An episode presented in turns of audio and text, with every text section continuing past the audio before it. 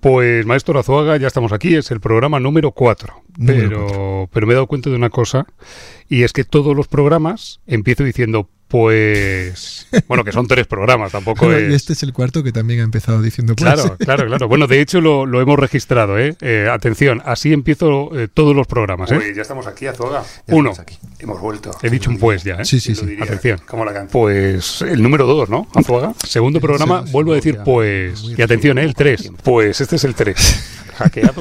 Vale, entonces, opción, o me lo cargo y no vuelvo a hacerlo del pues, o lo convertimos ya en una institución y todos los programas de hackeados empiezan, pues... Pues yo diría que se lo debe cargar. Yo eh, estoy completamente de acuerdo. Ay. Amigos, amigas del tablero, hola, hola, bienvenidos, bienvenidas.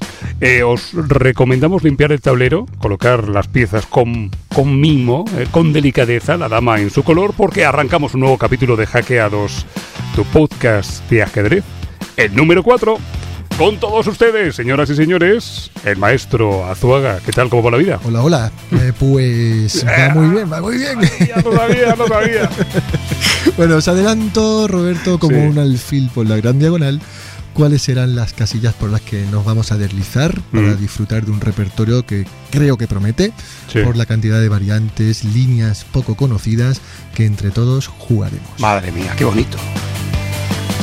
Sería tan amable como siempre eh, de hacernos ese catálogo de, de adelanto eh, mm, que tendremos en el programa de hoy. Venga, vamos, vamos a ir, vamos a empezar fuerte. Vamos a hablar de la extraordinaria relación de pareja que han Sí. mantenido y mantienen eh, desde siempre, podemos decir, el cine y el ajedrez. Oh, me encanta. Puede, puede ser que nos quedemos ahí y todo el programa. Cine y ajedrez, ajedrez y cine, todo el día, todo el día. ¿Se imagina? ¿Se imaginan? A mí me Cineados. Me encantaría. Cineados, cineados. A mí me encantaría, ¿eh? Vale, eh, cine y ajedrez, para empezar. Eh, ¿Qué más? En el Roque Corto, por ejemplo, vamos a tener, Mm. le adelanto a Roberto, un invitado enigmático. ¿Invitado enigmático? Sí. ¿Está usted eh, hablando en serio? Sí, ¿Es cierto que vamos a hablar con Rey Enigma? él mismo. Oh.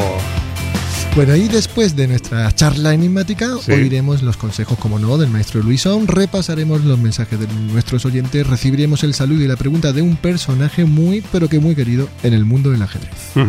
Eh, y, y algo más siempre, ¿no? Siempre algo más, una sorpresita, en este caso dos, y, Vale. la- y las tengo por aquí, luego, Sí. luego se la cuento. Venga, pues vamos a ello.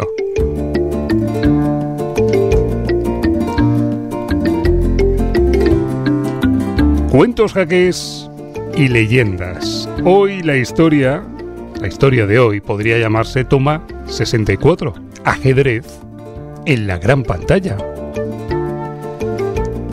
Veo que no, que hoy máquinas del tiempo no, Mm, que no me pide máquina del tiempo, que no encendamos la, el DeLorean, ¿no? A ver, ya sabe, la puede encender, ¿eh? Mm, Pero- es que yo creo que la audiencia. Espera un momento, vamos a hacer una cosa. Venga, Quitarme la música. Apague la luz. Esto, muy loco. Vamos a apagar la luz. Un momento, ¿eh? Un momento. Así. apagadito. Y que empiece el cine. Venga.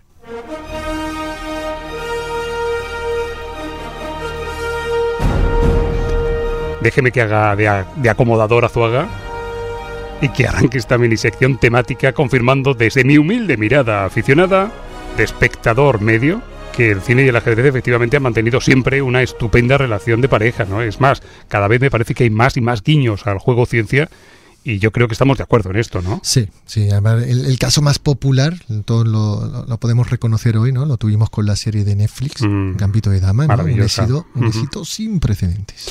Eh, antes de que nos haga un recorrido en blanco y negro por otros títulos, ¿qué le pareció esta serie? Yo ya he dicho que me- a mí me pareció maravillosa, una joya. Sí, bueno, gracias a los jaques y desventuras de Beck Harmon, eh, el, el ajedrez, el noble juego, se coló en millones de hogares de todo el mundo, Roberto, así que para mí es una obra redonda, seamos o no aficionados ¿no? Mm. Sí. a esto de mover las, las piecitas. Pero también es un caso atípico, Roberto, porque el ajedrez no se inserta en la serie como un elemento estético, accidental, y, y- y- y lo hace de- de- como centro de la historia, atraviesa la serie de principio a fin, ¿no? Y esto a nosotros nosotros nos gusta mucho porque lo hace desde la apertura al jaque mate. Claro, se refiere a que, a que no hay tantas cintas de, de este corte ajedrezado, digamos, ¿no? Y menos aún con una factura tan, tan bella, tan sofisticada, tan cuidada. Eso es, eso es. A eso me refiero. La mayoría de las películas que toman el ajedrez como pieza nuclear del relato fracasan en el intento, Roberto, y además me viene a la memoria un primer ejemplo. Creo que su principal sospechoso es Peter Sanderson.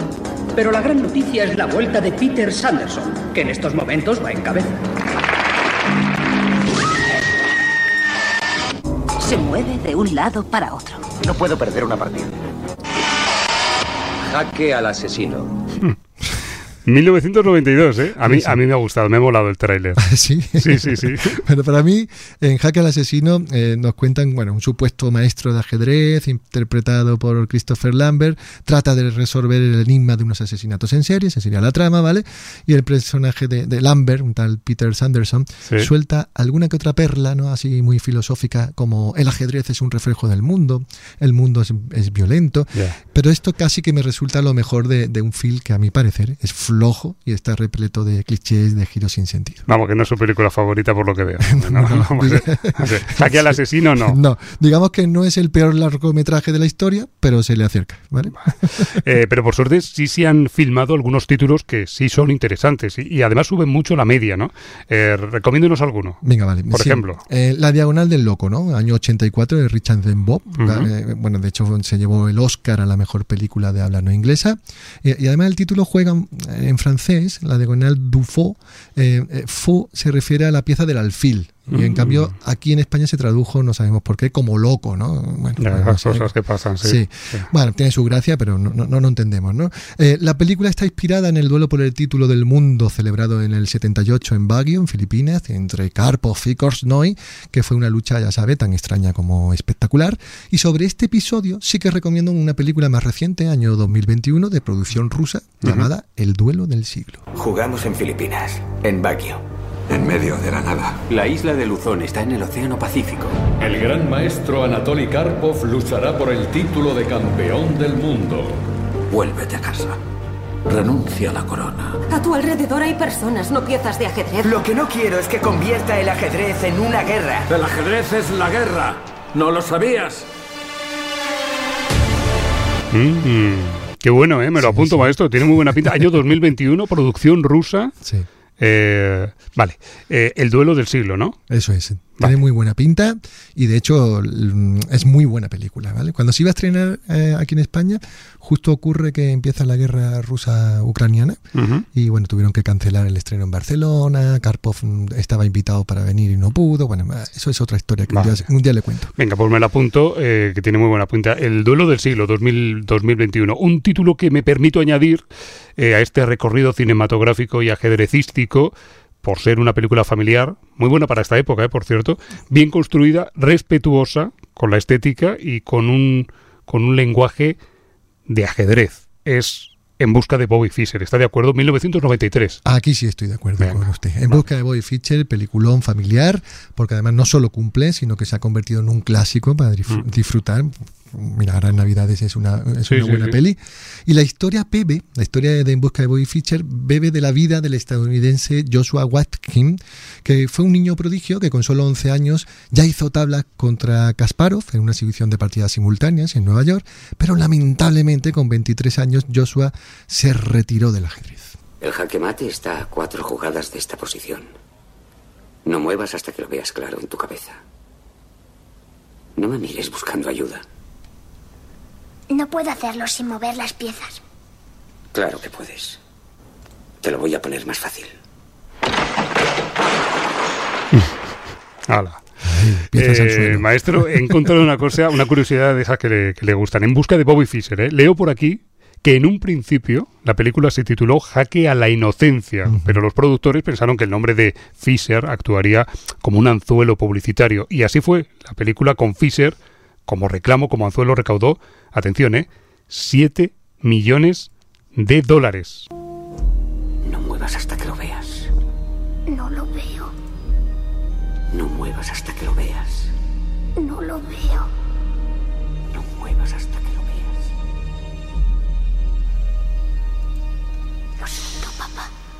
Uf. Ay, ay. Tengo que decir una cosa entre paréntesis a todo el mundo. Me encanta en la radio, en los podcasts, que suene cine. Sí, me vuelve loco. A mí también. No sé por qué. Sobre lo que me apuntaba Sí. antes, Roberto, antes de escuchar estos dos trozos, eh, fragmentos de la peli, eh, hay una biografía que se llama Ed Game, eh, Mm. publicada por Tel Editorial en el 2015, que le recomiendo a la audiencia, donde Frank Brady, el, el biógrafo, Mm. cuenta que, que a Fischer esto de la peli le indignó muchísimo, que se puso muy furioso al punto de que lo consideraba una estafa monumental, que utilizaban su nombre, y se negó siempre a ver la película. ¿eh? Esto es una estafa monu- monumental. ¿eh? Sí, sí. A lo Fernando Fernán Gómez, Totalmente, enfadadísimo. totalmente. Bo- Bobby Fischer. Vale, eh, más, más cosas. Bueno, aquí fíjese que, que hay algo que, que- que es poco conocido y es que Sidney Pollack estuvo como productor jefe de, de la película. ¿no? Yo creo que eso también fue un punto, un factor clave para que, que la peli alcanzara ese notable alto del que estamos hablando. ¿no? Eh, de hecho, Pollack eh, le, le debió gustar la atmósfera ajedrezada porque luego en la película Habana, donde sale Robert Redford, Mm. pues se le ve ahí también un, bueno, un tablero de ajedrez en alguna que otra toma y demás, ¿no? Si revisamos además la magnífica filmografía de Sidney Pollack, nos vamos a topar con una maravillosa coincidencia y es que en los tres días del cóndor, ¿se acuerda usted? Esa, esa Mm. Hitchcockiana 1975, película. buen Exacto, año. se acuerda bien. Tenemos de nuevo en pantalla al guapo de Redford, ¿m? actor fetiche de Pollack, y esta vez estaba metido en serios apuros, ¿no? Bueno, pues eh, el malo de la película, de los tres días del cóndor, Sí. eh, no es otro que Max von Sydow, es decir, el, el actor sueco que jugó una partida de ajedrez contra la muerte en la mítica cinta de Ingmar Bergman, Sí. El séptimo sello. Tú juegas al ajedrez, ¿verdad? ¿Cómo lo sabes? Lo he visto en pinturas y lo he oído en canciones. Pues sí, realmente soy un excelente jugador de ajedrez. No creo que seas tan bueno como yo. ¿Para qué quieres jugar conmigo? Es cuenta mía. Por supuesto. Juguemos con una condición. Si me ganas, me llevarás contigo. Si pierdes la partida, me dejarás vivir. Mm, qué buena escena, eh, maestro. Sí, total. El caballero cruzado Antonius Block luchando en vano con la muerte. Sí, esta escena tiene un origen biográfico, Roberto, y es que de pequeño Berman iba con su padre, que era un pastor luterano por- de iglesia en iglesia, ¿no? Cosas que hacen lo- de, de pequeño con, uno con su lo padre, que hace un ¿verdad? pastor luterano, por otra parte. Eso es. Y en una de ellas, en Tavi, en la provincia de Estocolmo, contempló Berman un mural allí de un artista medieval llamado Albertus Pictor, y en el fresco de este mural se, se ve a la muerte jugando al ajedrez contra alguien vestido de verde, ¿no? Bueno, pues por algún motivo esa imagen le impactó de forma violenta a Berman, y de hecho él confesó, no ha pasado un solo día de mi vida en el que no haya pensado en la muerte. Mm. O sea, y de ahí viene que, Sí. que se incluyera. Bueno, en la escena el propio Berman eh, lo pone en boca del protagonista. Lo he visto en pinturas y lo he oído en canciones, dice Block. Bergman siempre elegante las formas. Por cierto, una película que todos nuestros oyentes tienen que, Exacto. tienen que ver. Si no han visto, No, no, pues tienen que... no pueden pasar al próximo capítulo de Exacto. Hackeados sin verla. Eso es. Eso, eso es así, es una condición sine qua non. Bueno, le voy a contar una curiosidad que le va a gustar y es Venga. que el director sueco ya había amagado con incluir la icónica partida contra la muerte en una película anterior, en Juegos de Verano, en el año 51, ¿vale? Ahí aparece una anciana jugando al ajedrez contra un párroco y la vieja tiene un aspecto así como añoso, arqueológico, ¿vale? Ha dicho años. Sí, añoso. Qué bonito. Y casi, casi le falta afilar la guadaña, ¿vale? Y de repente en una escena dice, os enterraré a todos, ¿no? Bueno, este ya, ya fue como un anticipo de, de- de la escena del séptimo sello. Y la obsesión de Berman por la dimensión alegórica del ajedrez también está presente en una peli que también recomiendo que se llama De la vida de las marionetas. En cuanto se ha levantado, toma el desayuno y se hace la cama. Se levanta antes que todos los demás. Se sienta frente al tablero de ajedrez. Programa la computadora a un altísimo nivel de dificultad y a veces sigue durante varios días con la misma partida. Qué bueno. De la vida de las marionetas. Total. Apunten también, apuntad, vale. Ay, da un poco de yuyu, ¿verdad? Escuchar un, ese inquietante retrato, que hacen ahí con esa máquina robótica, ¿verdad? Sí. Con esa voz robótica. digo. Peli de 1980. Eso es. Bueno, pues Roberto, le voy a tararear ahora algo, ¿vale? A, Eh. ver, a ver qué le inspira. ¿Es necesario? Sí. Vale, venga, Yo atención. tarareo y a ver qué se le viene a la cabeza, ¿vale? No, Venga, va. Empiezo. venga, muchísimo ánimo, ¿eh? Venga, va. A ver. Papam, pararararán, tatán, tatán. Ya está ahí. Hasta ahí Vale, que luego ya se vale. pone muy agudo. Eh, sí, hombre, eh, cortinilla sonora de la introducción de la serie televisiva que nos, nos hackeó a todos el cerebro en los 80, aquí en España por lo menos, Alfred Hitchcock presenta. Eso es bien. Eh, Bueno, no lo he hecho tan mal. o Sí, usted- no, no, no, no. También es icónica, es como si me silba Verano Azul, pues me la sé. Bueno, pues esa es la marcha de la marioneta, que por eso lo traigo, porque de la vida de las marionetas pasamos a esta marcha tarareada de Hitchcock con Alfred Hitchcock presenta. Y tiene una historia, y es que en el capítulo 23 de esa mm, maravillosa producción, Hitchcock también introduce una secuencia con una niña llamada Hildegard que presume de, de que juega muy bien al ajedrez. ¿no? El primer éxito de crítica y público de Hitchcock, y este dato es importante, eh, apareció con una película muda que se llama El enemigo de las rubias. Hablamos de 1927, Roberto. ¿vale? Bueno, pues aquí en este film Hitchcock recrea a su modo la historia de Jack el Destripador y también hay una escena donde juegan al ajedrez, ¿vale? Bueno, pues gracias a esta película, al éxito que tuvo, Hitchcock se desplaza y puede viajar a los Estados Unidos Mm. y allí rueda Rebeca, Claro. obra inolvidable, donde, donde Hitchcock tuvo a sus órdenes al actor Laurence Olivier. Y aquí llega un punto que le va a encantar. Sí. El propio Oliver, Laurence, contó que en su primer encuentro Hitchcock dijo aquello de los actores no son más que piezas de ajedrez. ¡Bum! Los actores no son más que piezas de ajedrez. ¿eh? Me gusta la comparación de Hitchcock. Hay, hay que decirle que ahí estuvo Genuino. brillante. Sí, Bueno. bueno, pues con ellas ponemos punto final a este primer zigzagueante entre ajedrez y cine. Son centenares, no exagero, las películas en las que el noble juego asoma de algún modo en la pantalla.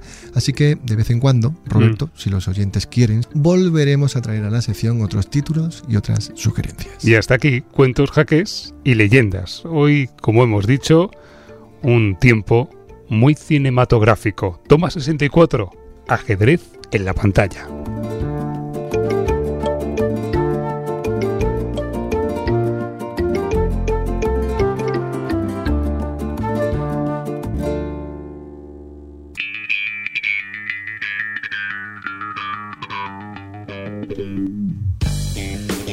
Y ahora el momento del conversatorio de la charla, esta charla que hacemos aquí en Hackeados y que hemos dado en llamar en Roque Corto. Don Manuel Azuaga sería tan amable de hacernos un perfil de nuestro enigmático invitado de hoy. Exacto. Venga. Encantado de hacerlo. Estamos hoy con el superhéroe más archiconocido del ajedrez mundial, un tipo de malla ajedrezada que ha sabido llegar al gran público y ocultar al mismo tiempo su identidad para convertirse en un personaje tan genuino como entrañable. Señoras y señores, Rey Enigma, ¿qué tal amigo? ¿Cómo estás? Hola. Hola, ¿qué tal? ¿Cómo estáis? Encantado de estar aquí. Muchas gracias. Gracias a ti por, por estar por estar con nosotros. Por si alguien no te conociera aún, Rey, aunque sabemos que es complicado, que haya alguien tan despistado, eh, cuéntanos quién eres y cómo empezó toda esta locura. Bueno, lo de quién eres lo pongo muy entre comillas. Exacto, sí. Te, puedo contestar un poco a, lo que hago. Bueno, soy un ajedrecista enmascarado que, bueno, me dedico a, difundir el ajedrez y a intentar llevarlo a, al mayor número de, de gente posible para que descubra este fascinante mundo que, que, bueno, que a mí me tiene atrapado, que es el de las 64 casillas. Oye, Rey, eh, a ver, sabemos que cuando no puedes contestar algo, ¿eh? pues eh, dices aquello de que, de que eso es un enigma, ¿no? Pero mm, me vas confirmando, ¿vale? Desde los cinco años juegas al ajedrez, ¿no? Correcto. Venga. Todo este personaje tan chulo que te has creado empieza en 2021 eh, y, y- y, bueno, empiezas por, por la zona de Plaza de Ópera, del Retiro, eran tus campos de acción, digamos, ¿no? y, y confesabas en 2021 que tenías miedo de que fuera un fracaso, de que te descubrieran en la primera semana, ¿no? Eh, entonces, la pregunta va por aquí. Tenías pesadillas. Casi todas las noches pensabas que te iban a descubrir y que te planteabas ahí como que si realmente esto te merecía la pena y demás, ¿no? A partir de ahí, y, y- y con esto voy a la pregunta, bueno, tu, tu alcance se puede cifrar en 3 millones de seguidores en TikTok, en un millón y medio en YouTube, madre. en tres, no sé, medio millón casi en Instagram. Entonces la pregunta es, Rey, ¿en, en qué han cambiado estas sensaciones de miedo desde entonces y, si viven más relajado? no sé si ya por fin te crees el personaje y ya el relax ha llegado a tu vida. Pues fíjate que las pesadillas no se han ido todavía, esas siguen estando, ¿eh? Una vez a la semana o cada dos semanas siempre tengo alguna que a lo mejor estoy en un torneo de ajedrez y, y me descubren porque me he dejado el traje puesto debajo, porque tengo unos calcetines ajedrezados. Todo eso, pues, eh, sigue ocurriendo a, a, día de hoy, pero sí que es verdad que como dices al principio, pues no tenía ni idea de cómo iba a funcionar. Iba a ser una prueba rápida para, pues, para eso, para intentar eh, subir algún vídeo, a ver si de alguna manera, pues eh, a la gente le gustaba. Y, y, bueno, es que fue impresionante porque en solo un día alcancé 10.000 seguidores y en una semana 100.000. Entonces ya estaba que no me lo creía. Ya desde ahí, pues bueno, fue un refuerzo tremendo y, y una motivación muy grande, pues para seguir con el personaje. Entonces eh, desde ese momento, desde casi el inicio, eh, realmente estaba, estaba, estaba convencido de, que, bueno, de que me iba a poder dedicar a Rey Enigma o al menos de que a la gente le, podía gustar. Qué bueno, millones de seguidores en TikTok, en YouTube, en Twitch, en, en Instagram. Hemos visto en el prime time jugar, jugar contra Karpov, con Risto Mejide en la tele, pero ¿cuál ha sido la situación más, más loca, más sorprendente, más enigmáticamente maravillosa que te ha sucedido por lo menos hasta hoy. Bueno, yo creo que, una de ellas es justamente esa, eh, el, poder haber eh, jugado con tanto Anatoly Karpov como Gary Kasparov, para mí que son eh, mis ídolos de, que, de haber seguido tantísimas partidas suyas, la verdad que para mí fue un sueño. por supuesto, dentro del programa Talent, cuando me enfrenté a Karpov tenía muchos nervios porque había mucho en juego también, pero, pero la verdad que lo viví con mucha emoción y, fue uno de los mejores momentos que he vivido como Rey Enigma sin ninguna duda. Vamos, que lo estás disfrutando. Esto, esto se nota. Sí, se nota, se nota. Oye, no sé si en estas situaciones por las que te preguntaba Roberto Rey ha habido alguna casi pillada. No sé, supongo que alguna vez habrás estado en el alambre a punto de que alguien en el lugar menos indicado te descubriese. En ese caso, ¿cuál es el plan, Rey? Es decir, cuando llegue el día, que esperemos que sea lo más tarde posible, en el que se desenmascare el personaje o haya una pillada del, todo verdadera, ¿hay alguna jugada intermedia para ese momento? ¿Lo tienes pensado? Sí, siempre pues he tenido eso en mente porque sobre todo al principio no sabía cuánto iba a durar porque realmente era muy complicado, al menos en ese momento no veía cómo iba a poder, por ejemplo, ir a eventos sin ser descubierto, cómo iba a poder comunicarme. Por ejemplo, estuve seis meses sin hablar en sitios públicos. Sí que hablaba en mis directos porque tengo el distorsionador, pero después no, no hablaba cuando iba, por ejemplo, al retiro o cuando iba a una acción en la calle. Por lo tanto, sí que eh, en ese momento no sabía cómo, cómo de difícil iba a ser, pero, pero una vez ya inicié, pues sí que tenía en mente pues algún plan B, por así decirlo, si en algún momento se, se descubre la identidad que ya prácticamente, bueno, en unos días, en cinco años, en cinco días, perdón, cumplo, cumplo tres años con el personaje y, la verdad que, estoy encantado. Ojalá dure muchos años más el enigma, por, por sobre todo porque, porque sirve para, para llevar a muchos eh, a muchos niños el ajedrez y, creo que por eso eh, pues como se dice muchas veces, se tiene un poder pero también una responsabilidad, ¿no? Y en ese caso me siento como responsable de seguir con el personaje para que para que se siga difundiendo el ajedrez de esa manera. Qué bonito lo que dices. Oye, entonces lo de la casi pillada la descartamos, no has tenido ninguna, ¿no? No, eh, de momento, bueno, es decir, siempre ha habido algún momento crítico, por ejemplo, en algunos de mis directos, que siempre hay pues está más eh, complicado el mantener el protocolo y puede haber algún error y de hecho al principio eh, en uno de mis directos sí que cometí un error pero por suerte no trascendió y, se quedó, y se quedó ahí. Bueno, bueno. Yo tengo una pregunta que te voy a hacer ahora con el cafelito, porque es una pregunta más relajada, pero ¿en qué estás ahora? ¿En, ¿O qué futuros proyectos tienes que se puedan contar? Ahora, bueno, tengo, ojalá, eh, tengo como, como proyecto, como objetivo en 2024 que ojalá pueda jugar una partida con, con Magnus Carlsen, me encantaría, ahora es el, el, bueno, el, mejor jugador, no solo del momento, sino casi que de la historia. De la historia. Me encantaría poder jugar una partida con él, sí. y, y, bueno, es, es, eso es, sobre todo el, el, hacer mucho contenido en, en la calle, ¿no? El llevarlo a, a, otros países. Ahora, recientemente he estado, por ejemplo, en Panamá. Este año también eh, ha sido la primera vez que he ido a México. Entonces, eh, creo que, que, todo lo que sea llevar el ajedrez a las calles y a otros países eh, me da mucha ilusión y, y, eso me encantaría en 2024 pues viajar a más sitios incluso. Bueno, a lo conoces desde San Fermín, ¿no? De hace dos años también, ¿no? Exacto. que, lo conocí que lo tienes cerca. Un poco sorprendido. Que digo que la gestión la tiene cerca, ¿no? un tipo amistoso además. Sí, sí, ojalá se, se, pueda dar. Es complicado porque, bueno, eh, jugar con Carlsen no se puede todos los días, pero sí que, sí que ojalá. Ahí estuve cerca en, Pamplona pero, pero finalmente no se pudo. De hecho, es- mucha gente piensa que, que hemos jugado porque tenemos una foto dándonos la mano con el tablero de ajedrez, pero, pero fue solo la foto, ¿no? No fue una partida. Yo pensaba que Rey Enigma era Carlsen, fíjate. Eh, oye, ¿os apetece un, un cafelito Sí. ya que estamos? Venga, va. Pues venga, eh, venga, vamos a, a la cafetería. Muy bien. Bueno, yo, yo voy a tomar un café con leche, pero Rey Enigma, ¿cómo tomas el café? Bueno, eh, eh, a mí me gusta el café, eso lo, lo puedo decir, pero me gusta tomarlo solo por lo general. Por lo general. Solo, vale. Eh, Azuaga, tú también. Mm, Sí, yo como Rey Enigma yo solo. Y también me gusta el café. Sí, sí. Antes de empezar con el cuestionario Blitz, eh, Rey Enigma, ¿cuánto tardas en ponerte el, el trajecito? Bueno, en ponérmelo es relativamente rápido, pero en preparar todo el protocolo de salida a la calle, por ejemplo, sí que se tarda mucho más. Siempre exploro las zonas, es decir, es, es, es algo más complejo, tanto de aparición como de desaparición de, los eventos o, o cualquier aparición que hago en la calle. Vale, Eh, esa era la pregunta que tenía un poco más indiscreta. Eh, bueno, cuestionario Blitz, explíquele si eh, Azuaga. Nada, esto es fácil, Rey. Además, juegas muy bien a Blitz, te hemos visto. Y entonces, esto tenemos mm, una silla que es radiofónica, pero que también de tortura, ¿vale? Y un cuestionario de batería de preguntas mm, difíciles para que contestes modo Blitz. Y si lo haces bien, te aplaudiremos. Si lo haces mal, silbaremos, abuchearemos. bueno, algo haremos, ¿vale? Contigo. ¿Preparado? Preparado. Pues venga, señoras y señores, bienvenidos al cuestionario Blitz. Bueno, vamos a empezar eh, despacito, ¿no? Sí. Que tampoco... No, hombre, tampoco hay que abusar. eh, con amabilidad, como siempre hacemos, para que te relajes y estés cómodo. Rey Enigma, ¿blancas o negras?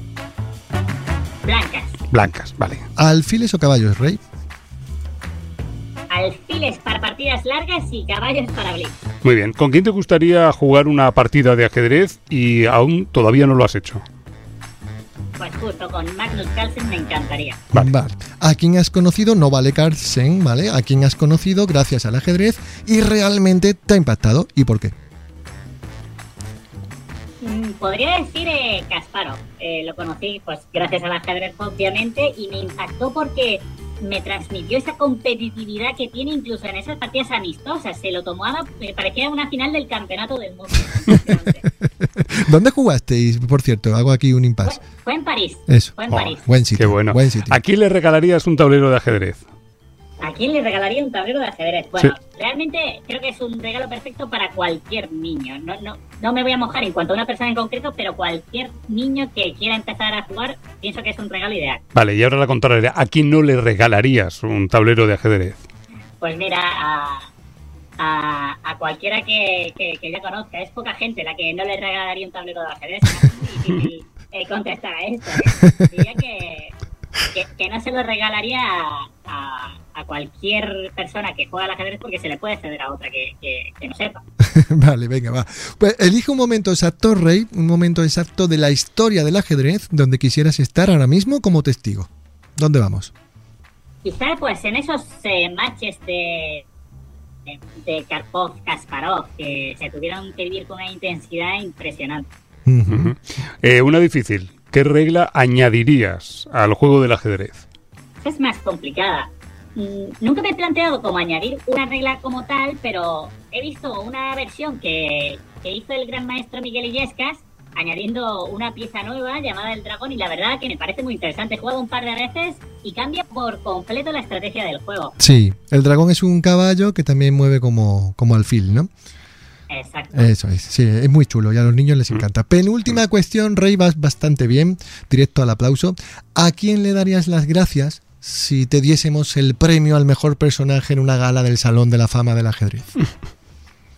Bueno, le, le daría la- las gracias a toda la comunidad que, que desde el principio me ha apoyado. A la comunidad de ajedrez en general, por supuesto, a los jaquetones que como yo los llamo, que desde el principio mos- mo- mostraron muchísimo cariño al personaje y buenas palabras. Creo que en general la comunidad del ajedrez es eh, impresionante en cuanto que no hay esa toxicidad que he visto en otras eh, comunidades y, y, bueno, en general creo que, que- que estoy muy agradecido a toda la comunidad y, y en particular pues también, por ejemplo, a, a Risto que, que, bueno, que gracias a él pude estar en el programa Got Talent y supuso un, un impulso grande, la verdad, para el Ujú. personaje y para general. Pues nada, Arristo, Arristo. Vale. Y la última, tienes que completar la siguiente frase. Lo que más me incomoda de un rival es... Puntos suspensivos. Te repito, lo que más me incomoda de un rival es... Completa la frase. Pues diré que, que cuando que cuando alguien pierde que, que no sea respetuoso con el, con el rival. Diría que siempre hay que eh, dar la mano, por supuesto, colocar las piezas, incluso felicitar cuando nos han hecho una buena partida. me, me sumo, me sumo a Rey. Vale. Eh, ¿Pensáis que aplauso o, o abucheo? Yo creo que está claro, ¿no? Vale, aplauso, aplauso. bien. qué susto, qué susto me ha dado preguntándolo. Bien, Rey, bien. Rey Enigma, gracias por estar con nosotros. Ha sido un auténtico placer saludarte y, y que sigas siendo amigo de este, de este nuevo espacio, de este nuevo podcast que es Hackeados. Muchísimas gracias a vosotros por la invitación, me ha encantado y, bueno, muchísima suerte con el proyecto y, y estaré muy atenta a los próximos episodios. Seguimos adelante. Es el momento de la interacción con vosotros, amigos oyentes en Torre en Séptima. Recordemos, maestro, que en esta sección nos colocamos en una misma casilla con los oyentes, en el centro del tablero, en D4, por ejemplo, y vamos a ir leyendo los, los mensajes de, de todos nuestros amigos y amigas. Eso es, así Ah. que desde ya animamos a la audiencia a que participen a través de los perfiles de hackeados en Instagram, Bien. en Twitter Bien. y en los perfiles de Diario Sur y Grupo Vocento. También podéis encontrarnos en iVoox o iVoox, eh, Spotify, Google Podcast, eh, Apple Podcast, Amazon Music y Podemos. Os enviaremos nuestros saludos y nuestros abrazos ajedrezados, como dice el maestro siempre, de cartón cariño. Eso es. Y ya sabéis, queridos oyentes, que os animamos a que aprovechéis todos estos canales, que son un montón, y le hagáis llegar a a nuestro super colaborador top mundial Luisón vuestras preguntas, vuestras inquietudes, sugerencias, lo que queráis, sobre ajedrez en la sección jaque, captura y amenaza. Nos siguen llegando mensajes muy cariñosos, ¿no? Eso es, yo he rescatado dos, Ah, si le parece. Vamos a darle las gracias a Pablo Zamora, que nos escribe desde Madrid y nos dice, maravillosa historia la de Vishianam, qué tipo más humilde. Pablo Zamora desde Madrid, que no Pablo Madrid desde Zamora. ¿eh? Exacto. Vale. y este otro, Perdón, perdón. este otro mensaje que leo que nos envía Teresa, no sabemos desde dónde, nos gusta saber desde dónde, pero Sí. este no, y nos dice simple y llanamente, sois estupendos. ¡Ole!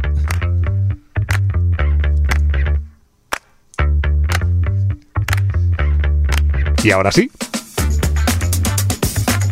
Jaque, captura, amenaza. O los consejos de- del maestro, ¿no? Azuaga. Eso es, eh, tenemos a Luis Fernández Siles Luisón, Mm. eh, muy pendiente de todas las consultas, preguntas, inquietudes acerca del ajedrez que podamos hacerle llegar. Eh, tenemos una aquí de la semana pasada, Fantomas Chiqui, Sí. que nos escribía y nos preguntaba, oye, si conoce, se supone que Luisón, otro autor de ajedrez retrospectivo que no sea Smulligan. Ya. Bueno, pues vamos a ver. Venga, la respuesta.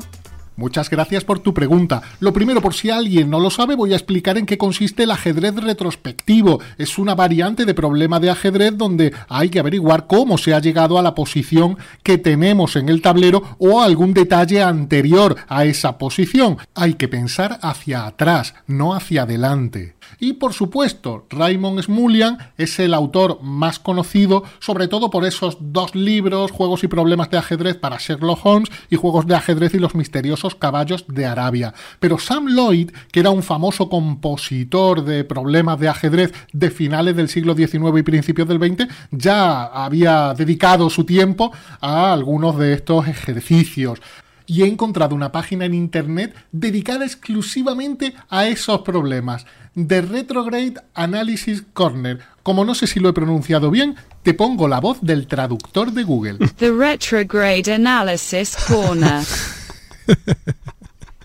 Eh, gracias, Luisón, como Muy siempre. grande, muy grande. Qué generoso. y ahora el diario de Tartacower o la miscelánea, las noticias, la actualidad, el periódico de hackeados. Primera noticia. Venga, primera noticia. Acaba de proclamarse campeón y campeona José Carlos Ibarra y Adara Rodríguez bien. en el título nacional mixto. Es decir, sabe usted, Roberto, que no sé, que como en el tenis, ¿no? Mm. Jugamos mixto y a ver quién gana, ¿no? Bueno, pues enhorabuena tanto al gran maestro murciano José Carlos Ibarra como a la maestra FIDE Canaria Adara Rodríguez. Segunda noticia. Venga. Venga. Faustino Oro, le sonará. El Sí. pibe de oro, ¿verdad? Sí, sí, sí. Acaba de llegar aquí a España. eh, Estamos todos muy pendientes porque puede ser el futuro campeón del mundo. Y solo tiene 10 añitos, ¿no? Los Ole. papis han venido a España y bueno, se lo juegan, ¿no? Y bueno, hay una campaña, una campaña de recaudación de fondos y se titula así, Soy Faustino Oro y necesito tu apoyo, ¿no? Ujú. Él quiere ser el título, él quiere conseguir el título de gran maestro más precoz de la historia y está en ello, pero mm, pide ayuda, ¿no? Él está aquí aclimatándose, así que bueno, pues desde aquí eh, animamos a que busquemos ahí en una página GoFundMe, luego lo pondremos, ¿vale? Y, y, bueno, a ver si podemos entre todos ayudarle y, y que el chico demuestre ese talentazo que tiene y que consiga ese título de gran maestro. Pues desde aquí ya tiene todo nuestro apoyo, como dice el el eslogan. ¿Algo más? Bueno, tengo aquí ¿Qué una tiene? sorpresa, una sorpresita doble, Do- doble. Le dos decía al- le decía al principio. Gentileza de Editorial Renacimiento. Sí. Vamos a sortear, Uh, Roberto, uh, uh. un ejemplar de Cuentos, Jaques y Leyendas. Uh. Con prólogo de Miguel Illescas. uh. Y, y otro ejemplar de más cuentos, jaques y leyendas con prólogo de Miguel Ángel Oeste. Por supuesto, de eh, un autor eh, extraordinario que nadie se puede perder, que es Manuel Azuaga. Bueno, claro. Vale, lo vamos a sortear, ¿no? Lo Dos. sorteamos. Y firmadito por usted y por mí, si Vale. le parece. no, no, ¿vale? me parece muy bien. Eh, pero ¿cómo lo hacemos? No lo sé, eso. Uy, no lo sabe. vengo tal cual, a lo que usted, no sé, mm, proponga. Vale, el problema es que no tenemos redes sociales. Bueno, pero tenemos, Todavía. tenemos las propias. Tendremos. Mm, Bueno, a ver, muchos canales. Claro, claro, por ejemplo, vam- vamos a tirar de un, un canal, por ejemplo, Venga, Evox. venga, va, Evox, Evox. En Evox eh, podéis dejar comentarios. Para dejar comentarios os tenéis que suscribir a nuestro, a nuestro podcast, a idea, Hackeados. buena idea. Entonces, el juego puede ser, os suscribís en Evox. Eso. Dejáis un comentario, lo que queráis. Si puede ser un piropo, mejor. Vale. y entre todos los comentarios sorteamos Venga. los dos libros. Me parece estupendo. ¿Vale? Perfecto. Bueno, Empie- pues se lo compro, ya está. ¿Empieza ya el juego? Venga, empieza. Vale, pues ya está. Eh, y hasta aquí el diario de Tartacower, ¿no? Eso es. Venga, vale.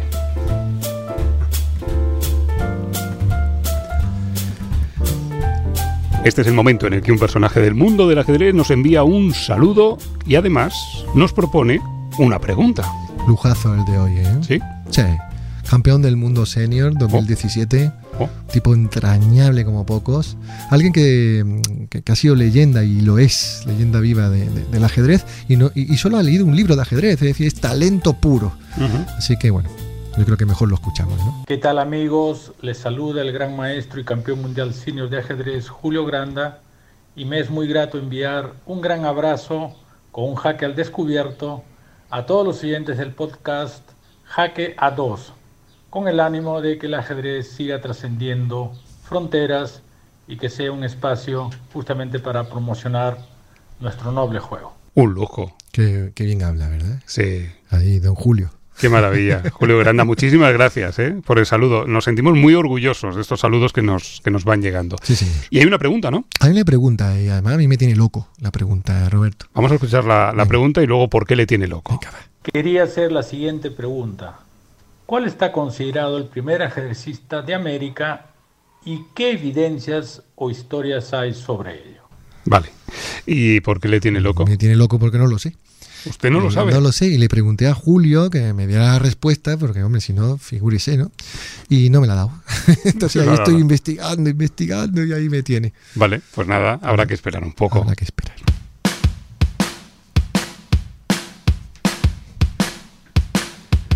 Y hasta aquí el capítulo número 4 de este Hackeados. Azuaga, em, todo bien, ¿no? Todo muy bien. Vale, yo espero que vosotros que estáis ahí al otro lado, también bien. La semana que viene, el quinto. Y ya sabéis lo que dicen, ¿no? Que no hay quinto malo. Ah, es verdad. Bien Adiós, traído, Azuaga. bien traído, adiós. Adiós, adiós, Roberto. bonito, adiós, adiós, adiós.